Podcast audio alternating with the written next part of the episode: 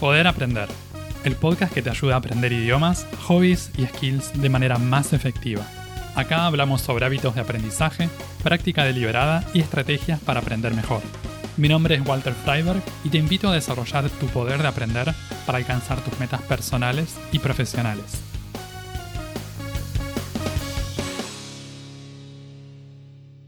¿Cómo se desarrollan las habilidades para aprender a cocinar? ¿De dónde viene la motivación y el deseo de aprender y mejorar en algo que nos gusta? ¿Qué rol juegan la ambición, las metas profesionales y el balance con la vida personal? En el episodio de hoy vamos a hablar sobre aprender a cocinar y otras cosas relacionadas, tomando como referencia principal la película Hambre del 2023. En este episodio vamos a probar un formato nuevo en el que usamos una película como una especie de caso de estudio para hablar sobre algo en particular. En este caso, la cocina, pero también vamos a hablar sobre otras cosas y aprendizaje en general. Para quienes no vieron esta película, les prometo que voy a tratar de no dar muchos spoilers y no adelantar demasiado, no contar muchos detalles de qué es lo que pasa, pero sepan que voy a hablar de cosas que pasan en la película. Tal vez por eso prefieren quizás si no la vieron verla antes, o no sé, les aviso. Hambre o Hunger, con su título original, es una película tailandesa que salió en el año 2023 y está disponible en Netflix, al menos en este momento, en el 2023 está disponible en Netflix. ¿De qué trata esta película? Cuenta la historia de Hoy, que es el personaje principal, una chica que cocina en el negocio familiar, en un barrio tradicional de Bangkok, en Tailandia, y un día recibe una invitación para dejar ese negocio familiar y unirse a Hambre, que sería el nombre del restaurante en, Tailandia. Hunger, en realidad es en, en inglés. Este es uno de los restaurantes top de Tailandia, dirigido por el chef Paul, que es conocido por ser como muy déspota y un poco desagradable en el trato de la cocina, de la gente que está en la cocina. Entonces, los personajes principales que vamos a tener son Hoy, que es la chica cocinera, el chef Paul, y Ton, que va a ser otro de los cocineros que está trabajando en Hunger, o Hambre. Vamos a decir Hambre, para nombrar al restaurante, pero es lo mismo. Hunger, Hambre. Es el nombre del restaurante, lo, españolizamos. Esta película la vi en abril en el 2023 y fue mi primera película en tailandés y para quienes no saben, estoy aprendiendo tailandés en este momento, en 2023 estoy en, ese proceso y fue la primera película que, miré en Netflix como para practicar el idioma y, usarlo como contenido de aprendizaje. Y me gustó cuando vi el tráiler porque vi que tenía que ver con aprendizaje y aprendizaje de habilidades en general. Y me gusta la cocina también. Entonces ahí si juntamos eh, aprender a cocina y Tailandia, tenía mucho sentido ver esa película. Una cosa interesante de la que vamos a hablar es que en esta película se habla de diferentes maneras de aprender. Tenemos una forma de aprendizaje que está mm, representado por hoy, la, cocinera del negocio familiar, que ella aprendió a cocinar cocinando en, su, en el negocio familiar, en el restaurante familiar, con su familia, en su casa, cocinando cosas típicas tailandesas y parece no haber ido a ningún instituto jamás de, de cocina. Entonces, ella aprendió de esa manera. Es un, fue un aprendizaje informal, se podría decir. Esto va a contrastar con el aprendizaje que tuvieron otras personas, otros personajes en esta película. Y ese contrapunto me parece muy interesante. Vamos a aprovechar también para hablar sobre las oportunidades profesionales que pueden surgir según la formación y la experiencia. ¿Es necesario tener una formación educativa, formal, valga la redundancia? Es posible que en algunos casos la experiencia termine ganándole a la formación o a los títulos o los certificados. Si pensamos en el mercado laboral actual, en las oportunidades profesionales que la gente busca cuando está en la búsqueda de un trabajo, vemos que muchas veces la gente termina aprendiendo habilidades de manera autodidacta. A veces el pasar por una, por una formación, por un curso, por una certificación, una licenciatura, una maestría, a veces no termina siendo, no, da toda la experiencia práctica que, necesitan los aprendedores y las aprendedoras. Es cierto que muchas veces es necesario tener un certificado o un título para poder acceder a alguna actividad en particular, pero a veces no. Y a veces gente que tiene ese certificado o tiene esa titulación admite que aprendió lo, el grueso de eso que, que, desarrolló, de esa habilidad, que la aprendió afuera del circuito formal, educativo formal, que lo aprendió practicando con proyectos personales de manera autodidacta y de distintas formas. En la película también vamos a ver que el personaje principal, hoy, está representado también como un ejemplo de talento. Parece tener un talento natural. ¿Cuál es el intercambio que hay o cuál es también el, juego que, aparece entre el talento y el trabajo y la práctica y el sacrificio? A veces tenemos esta ilusión, ya hablamos en, episodios anteriores, sobre la ilusión de que mm, una persona que tiene mucho talento no necesita practicar o no necesita esforzarse para desarrollar una habilidad. Y mm, yo pienso que mm, probablemente este no es el caso para la gran mayoría de, personas talentosas o no talentosas. Entonces las personas que parecen tener mucha facilidad y mucho talento, en general lo cultivaron ese talento durante mucho tiempo. La idea de este caso de estudio con la película Hambre es traer algo un poco más cotidiano y que tal vez muchos de, de los que escuchan este episodio van a conocer o que pueden ir a conocer si van a buscar esa película en Netflix, con el objetivo de aplicar nuestros propios aprendizajes para llevarlo a nuestra práctica de nuestro aprendizaje personal y profesional. Otro de los temas re interesantes que aparecen en esta película es el balance entre la ambición profesional y la familia, la vida personal. Entonces tenemos ahí ese, ese balance tan delicado que a veces aparece entre vida profesional y familia, o vida profesional y vida personal cómo se juega eso y em, cuál es el rol que tiene para cada persona. No hay una fórmula exacta y cada persona tiene que decidir y tiene que definir cómo va a ser ese balance. Pero a veces, si no lo pensamos y si no somos intencionales sobre ese balance que nos gustaría tener en nuestra vida, a veces nos dejamos llevar por las cosas como se van sucediendo y terminamos en una situación que no nos gusta, que nos genera malestar. Entonces, en esta película también se tocan esos temas la vida familiar, todo lo que tiene que ver con, ese sentido de, pertenencia también, los vínculos con la familia y con amistades. ¿Qué pasa con eso cuando de repente una persona entra en una esfera profesional o laboral diferente? Otro tema re interesante. Así que hay varios temas interesantes. No les voy a contar toda la película, ni les voy a contar la historia. Vamos a ir tomando algunas escenas, algunas cosas según vayan surgiendo. Y voy a ir hablando sobre distintos temas tengo organizado una serie de temas que lo pueden encontrar acá en la descripción del episodio. Y vamos, voy a irme echando con, con ejemplos de la película o usarlo como, como, como caso de estudio, como decía al principio. El primer tema es el de la especialización y los roles que pueden aparecer en el aprendizaje de distintas cosas. Quizás escucharon ya esta diferencia entre los especialistas y los generalistas. Una persona que es especialista se dedica a una cosa en particular, es muy buena en una habilidad en particular, una cosa muy específica, especial. Y una persona generalista conoce un poco de todo. Entonces no se llegó a desarrollar únicamente en una sola cosa y puede manejar una variedad y toda una serie de habilidades o conocimientos. Y la cocina me parece un buen ejemplo de especialización, porque tenemos roles bien definidos. En la película, por ejemplo, en un momento se presenta a la brigada de cocina, que serían todos los cocineros y todas las personas que están trabajando dentro de la cocina. Tenemos en primer lugar al chef Paul, que es el, capo de, hambre o hunger, el capo del restaurante. Después tenemos al tío Dang, que es el sous chef, que es el segundo que está al mando. Después tenemos a Tue, que se ocupa de la estación de sopas, todo lo que tiene que ver con sopas. A Ken, que se ocupa de la cocina fría y también de las salsas y los postres. Bae, por otro lado, es ayudante de cocina. Ton es su chef junior, que está por debajo del tío Dan.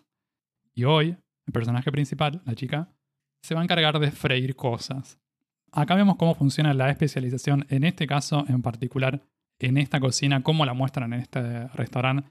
Tal vez no es el, ejemplo exacto de cómo funcionan las mayorías de, de, las cocinas de los restaurantes, pero tenemos un buen ejemplo. Tenemos entonces una persona para los fríos, otra persona que se encarga de, cortar y preparar cosas, otra persona que hace las sopas, otra, otra persona que se encarga de freír y así.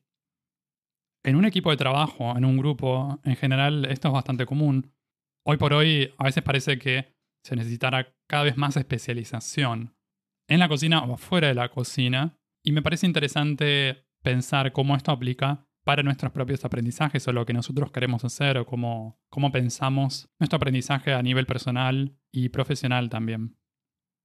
Todos estos especialistas que vemos en la película cuando se reúnen crean una sinergia, crean una energía totalmente nueva que posibilita hacer cosas geniales. Típicamente se presenta esto de los especialistas versus los generalistas como dos polos irreconciliables. Pero últimamente he escuchado y he leído sobre algo que me parece interesante y que sería como una especie de tercera opción, y consiste en especializarnos medianamente en varias cosas para crear un combo muy especial.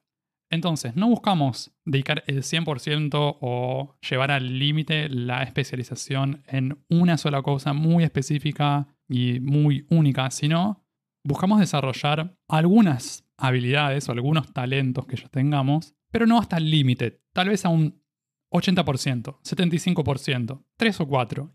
Y de esa combinación de tres o cuatro cosas desarrolladas a un buen nivel, aunque no sea súper experto, puede surgir un combo muy interesante. Eso nos otorga nuevas posibilidades y tal vez nos da un perfil muy único y muy particular versus una persona, por ejemplo, que versus un médico especialista que también tiene conocimientos de derecho, por ejemplo, y algún tipo de conocimiento técnico, por decir algo, o de ingeniería.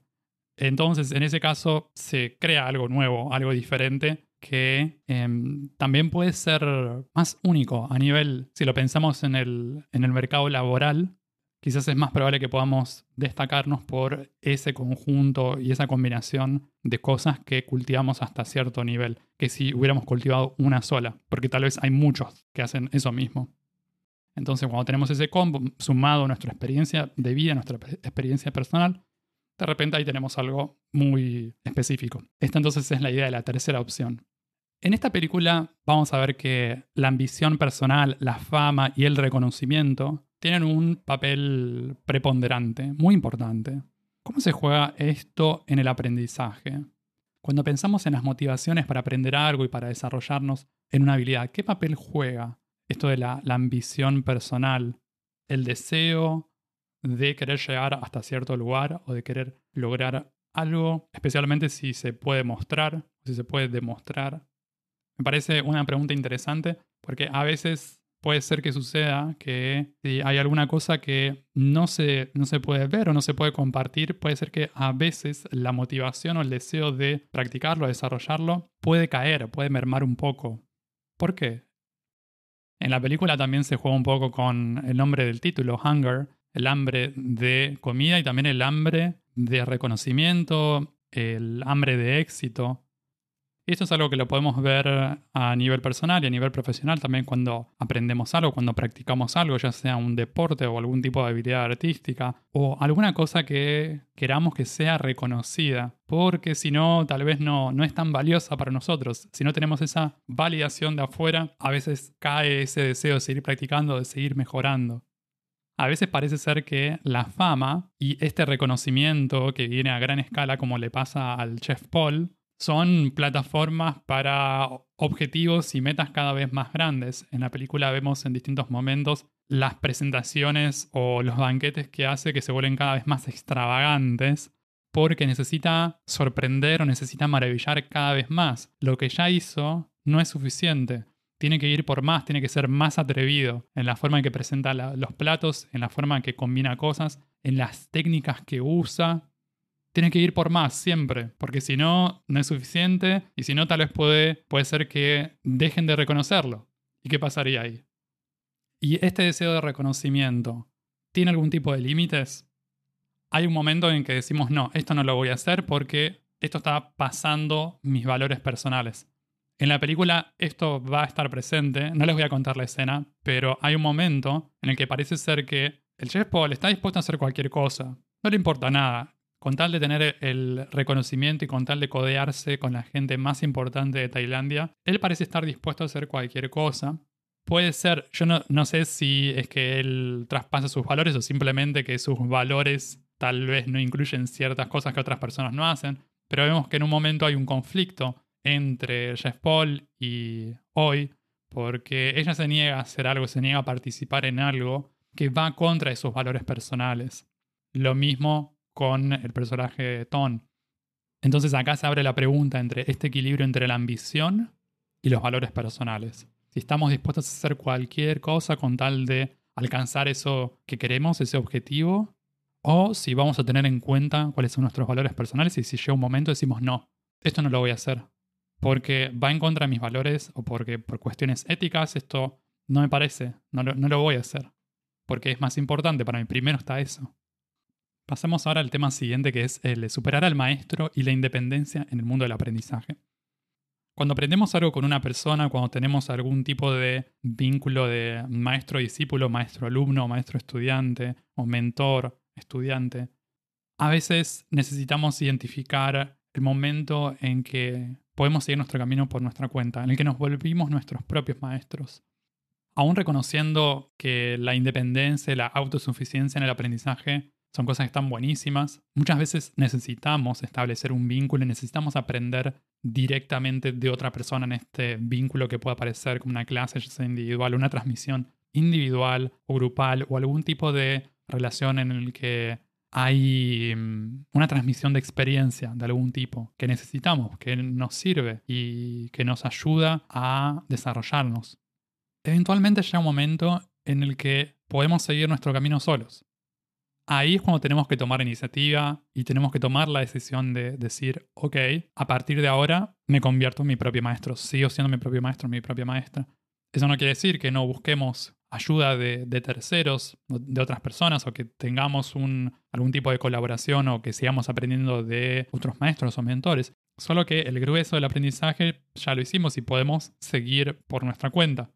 Esto va a venir acompañado de desafíos también. En la película vemos también que hoy en un momento parece independizarse del chef Paul, que aparece como su mentor y aparece como su maestro, a pesar de que ella ya tenía toda una serie de, habilidades culinarias cultivadas por su experiencia de trabajo en negocio familiar porque hacía bien ya lo que hacía, por algo la invitaron a, a sumarse a este restaurante. Pero el hecho después de convertirse en líder, en un momento de la película va a aparecer como ella va a ser, va a estar al frente de otra brigada de cocina y va a ser ella, la chef, eso viene con un montón de desafíos. Entonces a veces resulta más cómodo mantenernos en ese lugar de estudiante o alumno porque no tenemos que asumir riesgos o no tenemos que experimentar o aprender cosas nuevas. Pero si no pasamos por eso, a veces es complicado seguir desarrollándonos y seguir avanzando cuando eso es lo que queremos hacer. Si queremos desarrollarnos, y a veces hay que hacer eso, hay que independizarse. Para eso va a ser importante tener alguna serie de estrategias o algún tipo de mecanismo en juego para mantener la motivación y para mantener la confianza cuando estamos solos, cuando seguimos solos. También podemos pedir de vez en cuando ayuda de otros. Incluso las personas que están en posiciones de liderazgo, que tienen a cargo otras personas, reciben ayuda, reciben acompañamiento, reciben mentoría, reciben coaching, de distintos tipos. Entonces, está bueno tenerlo presente eso cuando estamos en una situación similar. Yo como coach de idiomas, por ejemplo, sigo recibiendo coaching de otros coaches. O sigo haciendo cursos, sigo aprendiendo porque no lo sé todo, no lo aprendí todo. Entonces, está bueno también, si bien ya tenemos experiencia en algún campo en particular, estar receptivos, ser receptivos al aprendizaje continuo y a la mejora cuando es necesario. Hablemos un poco ahora sobre la práctica constante y la práctica específica. En la película al principio vamos a ver en una de las escenas más... Uno de los momentos más fuertes de la película. No les voy a contar exactamente de qué va, hoy que está por entrar al restaurante este tan, tan famoso, resulta que le piden que haga algo que no sabe hacer y ella se esfuerza muchísimo y practica con mucha perseverancia y con mucho enfoque para poder ser capaz de hacer algo que no podía hacer. Como lo muestran en la película, recuerda un poco esto de estudiar muchísimo y desvelarse la noche anterior a un examen, que tal vez no es lo, lo más recomendable para aprender cuando estamos haciendo una carrera universitaria, por ejemplo. Y en este caso, hoy recibe un desafío, le piden hacer algo que ella no sabe hacer, no, no puede hacer, tal vez ser algo nuevo, pero tiene la actitud adecuada, en mi opinión, y no sea por vencida. Esto es re importante, me parece, en, en el aprendizaje en general, porque la gente que logra desarrollar cierto conocimiento, cierta práctica, en general, es gente persistente, que no se va a dar por vencido, no se va a rendir tan fácil, porque dificultades tenemos todos. y obstáculos en el aprendizaje todos los tenemos. Todos tenemos días malos o momentos malos, a veces semanas o hasta meses malos de práctica o de desmotivación. Y la cosa es cómo hacemos para atravesarlos y cómo hacemos para seguir a pesar de eso. En este caso, hoy ya tenía una práctica previa cotidiana en la cocina del negocio familiar que, por cómo lo presentan, parece ser que ella cocina varias horas por día. No es que es un hobby, es algo que hace así nomás. No, parece ser que ella cocinaba y tal vez lo hizo durante años, al punto de mejorar su técnica, de poder ir haciendo eso que hace bien, o, eh, ofreciendo un buen producto a la gente que va a comer al restaurante familiar. Eso después lo pone en juego al momento de esta prueba que hacen para ver si queda para trabajar o no. En realidad es para ver si van a ofrecer un menú en particular para un evento o no, pero es casi como decir, lo tiene que hacer bien.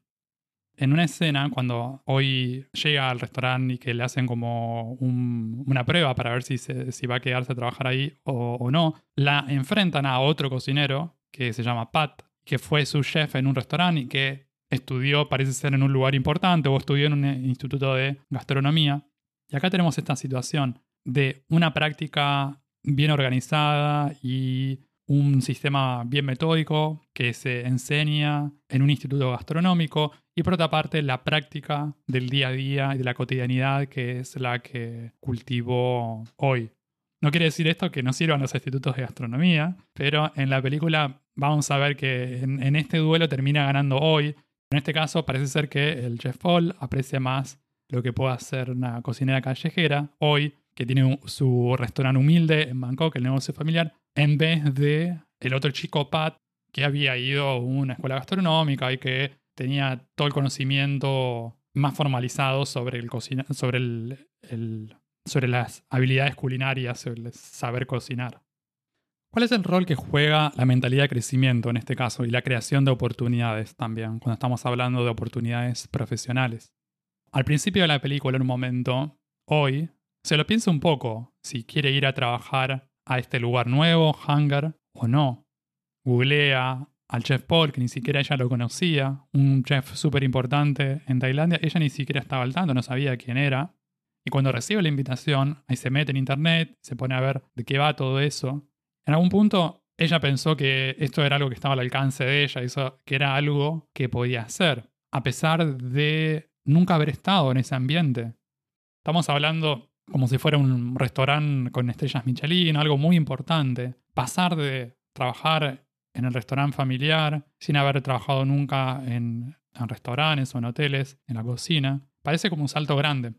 Y sin embargo ella se anima a tomarlo piensa que es capaz de dar este salto, piensa que puede aprender, piensa que es un desafío que le gustaría tomar y piensa que es capaz de desempeñarse en ese ámbito totalmente desconocido. Lo mismo cuando aparecen los primeros obstáculos, cuando el chef Paul le pide que haga esa fritura que ella no sabe hacer, porque nunca había tenido experiencia manejando un, un corte de carne súper caro, muy finito. ¿Qué haces en ese momento? En ese momento, el chef acababa de elogiarla por el pad thai que había hecho, el plato de arroz muy simple, con el que había ganado ahí el duelo este con el otro cocinero, con el chico del instituto gastronómico. Entonces ella sabía que el chef Paul valoraba lo que ella era capaz de hacer en la cocina, que pensaba que tenía cierto talento o que tenía algún potencial, pero a la vez se enfrentaba con la situación de no poder hacer eso. Entonces en ese momento, ¿qué decís? Decís, no, en realidad este me eligió, pero pero me eligió mal o no sabe, o no, esto yo no lo puedo hacer, o yo puedo freír arroz, pero no puedo freír o fritar esta carne porque es otra cosa y yo practiqué toda mi vida el arroz y ahora me presentan esto, me van a hacer hacer cosas nuevas y yo hago el patá y hago los platos que hacemos ahí en el restaurante local y listo. No me, no me hagas aprender cosas nuevas o yo soy buena en eso. En mi opinión, acá ella se anima a pensar en grande y se anima a, a creer en su posibilidad de aprender. Esto es lo de la mentalidad de crecimiento. Hay cosas que ella no puede hacer, pero que puede aprender a hacer. Hay cosas que ella puede practicar. Hay cosas en las que se puede desarrollar. ¿Y cómo es que termina haciéndolo? Sintonizando con esa mentalidad, con esa actitud y practicando, haciendo lo que hay que hacer, claro, pero creyendo que puede hacerlo. Fundamental. Esto lo encontramos todo el tiempo, cuando estamos practicando algún hobby, si estamos practicando un idioma. si estamos practicando alguna habilidad, queriendo desarrollar algo para nuestro trabajo, para nuestra profesión, cosas que no nos salen. Parecemos encontrar algún límite a lo que podemos hacer, como hasta acá llegamos, más que esto no puedo hacer, o esto está fuera de mi dominio, está fuera de mi alcance, o puedo entender, por ejemplo, puedo ver esta película con subtítulos, pero no puedo mirar sin subtítulos y parece ser como que nunca voy a ser capaz de mirar eso sin subtítulos y voy a tener que ver por el resto de mi vida con subtítulos en inglés o simplemente con audio en español. Yo no creo que sea así. Es así, si, pensamos que, está el límite, probablemente ya lo estamos ahí decretando. Pero si nos animamos a creer que mm, está la posibilidad, que existe la posibilidad para nosotros de ir un poco más allá, si imaginamos esa posibilidad, a lo mejor aparecen los medios, aparecen las ganas de ir practicando, de encontrar cuál es el próximo paso. Cuando imaginamos que es posible para nosotros, tal vez ahí aparece la idea, aparecen las ganas de pensar cuál es el próximo paso. Si quiero hacer esto que no puedo hacer ahora, en vez de pegar ese salto, que tal vez no lo puedo hacer porque no me siento preparado, porque no tengo ganas, ¿cuál es el próximo paso pequeño que puedo dar? Y el otro, y el próximo, y así, hasta ir completando esa distancia que hay con lo que quiero hacer. Así es como nos vamos creando nuestras propias oportunidades, ya sea para aprender a nivel personal o para aprender en trabajo también. En la película también aparece el lugar de la comunidad y la colaboración en el aprendizaje. Este es otro de los temas que me gustaría tocar aquí. Y es que resulta que para aprender necesitamos colaborar y trabajar en equipo. Incluso cuando aprendemos algo a nivel individual y que estamos como en plan súper autodidacta, Ahí, así todo, siempre hay oportunidades para aprender mejor cuando nos juntamos con otras personas. Veíamos el ejemplo de la cocina, de la brigada de cocina en esta película. El tío Dan, que es el chef, Tue, que se ocupa de la estación de sopas, Ken, que está con la cocina fría, salsas y postres, Bae, que es el ayudante de cocina, está cortando y haciendo otras cosas, Ton, que es el chef junior, y hoy que se encarga de freír cada uno con su particularidad, cada uno con su especialidad, colaborando y aprendiendo también, juntándose para poder producir algo que no podrían hacer separadamente. Yo nunca trabajé en una cocina, pero puedo imaginarme que también el hecho de estar ahí haciendo algo específico, pero mirar a otros haciendo cosas diferentes, nos lleva a aprender un poco de eso también. Aunque sea solo mirar, que tal vez ocasionalmente probemos o que tengamos que hacer en algún momento para ayudar a alguien. En la película también hay varios momentos de intercambios de experiencia y aprendizaje, especialmente entre Hoy y Ton. Cuando ella ingresa a trabajar a Hambre, al restaurante, después pasa bastante tiempo con Ton en la casa de Ton, cocinando y practicando. Él la está ayudando, digamos, a ponerse a tiro y a aprender cosas que tal vez ella, por la experiencia personal que tuvo, trabajando en un restaurante familiar y que hacían ciertos platos, cosas que no conocía. Ton, una persona que parece tener mucha más experiencia en cocina internacional o en cosas más sofisticadas, le enseña un montón de cosas. Hoy a la vez también le enseña cosas a Ton. Ella le enseña y lo ayuda en lo que tiene para ofrecerle, que es lo que va del lado de la comida callejera y de los platos típicos tailandeses que se cocinan cotidianamente. Y de ese intercambio aparecen perspectivas nuevas, aparecen oportunidades nuevas, miradas nuevas sobre lo que hacen seguramente hoy, después de estas interacciones y después de la experiencia en un restaurante de alto nivel, puede hacer sus platos típicos tailandeses de otra manera. Y lo mismo con la gente que trabajaba en el restaurante, que tuvo contacto con esta cocinera. Por eso te aliento también a vos a buscar comunidades o buscar grupos que te ayuden a alcanzar tus metas de aprendizaje. ¿Quién te puede ayudar a avanzar un poquito más en eso que estás practicando? ¿A quién puedes ayudar vos también? Porque acá se trata también del intercambio, ese ida y vuelta. ¿Cómo podemos recibir ayuda, ayudar a otros y de esa manera avanzar todos hacia cosas que son buenas para cada una de las personas, buenas para los grupos y buenas para las comunidades? En la película vemos muchos de estos intercambios que pasan en persona, pero hoy en día esto a veces también ocurre online, lo podemos hacer a distancia. Si tenemos la oportunidad de juntarnos con otros en nuestra ciudad, en algún lugar, en persona, esto está buenísimo y los aliento a hacer eso. Pero si no se puede, por alguna razón, siempre podemos conectarnos también de otras maneras. Así que te aliento a darle una oportunidad. Este fue entonces el primer episodio en el que tomamos una película como caso de estudio, de un aprendizaje puntual. Espero que les haya gustado, que les haya resultado interesante este nuevo formato parece que puede ser una buena manera de explorar distintas caras del aprendizaje de habilidades. Hablamos del aprendizaje, hablamos de especialización en distintos ámbitos, también qué papel juega la ambición personal, la fama como motivación. También hablamos de la independencia en el aprendizaje, cuando nos separamos del maestro, del mentor, la práctica constante, la mentalidad de crecimiento.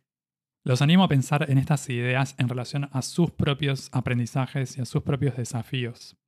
Y como les decía, también los invito a buscar comunidades que los apoyen y que sigan practicando para alcanzar las metas más importantes para ustedes. Y así concluimos este episodio. Puedes escuchar Poder Aprender en las principales plataformas de podcast y en YouTube. También te invito a suscribirte al newsletter semanal en poderaprender.com para enterarte de los nuevos episodios del podcast y otras novedades para aprender mejor. En redes sociales puedes buscar este podcast como Poder Aprender. Encontrá todos los links en la descripción. Y si te gusta mucho, si te sirve el contenido del podcast, te invito a dejar una reseña y una calificación de 5 estrellas en Spotify o en Apple Podcasts para que estos episodios lleguen a más personas y que más gente pueda aprender mejor. Eso es todo por ahora. Nos vemos en un próximo episodio. Sigan aprendiendo acuérdense de practicar bien.